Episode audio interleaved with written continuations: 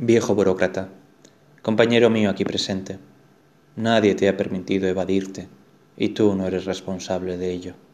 Has construido tu paz a fuerza de bloquear con cemento, como lo hacen las termitas, todas las salidas hacia la luz. Te has enroscado en tu seguridad burguesa, en tus rutinas, en los ritos sofocantes de tu vida provinciana. Has alzado tu humilde muro contra los vientos y las mareas y los astros. No quieres inquietarte por los grandes problemas. Ya has tenido bastante con olvidar tu condición de hombre. No eres en modo alguno el habitante de un planeta errante. No te planteas preguntas sin respuesta. Eres, tan solo, un pequeño burgués de Toulouse. Nadie se preocupó de sacudirte por los hombros cuando aún era tiempo.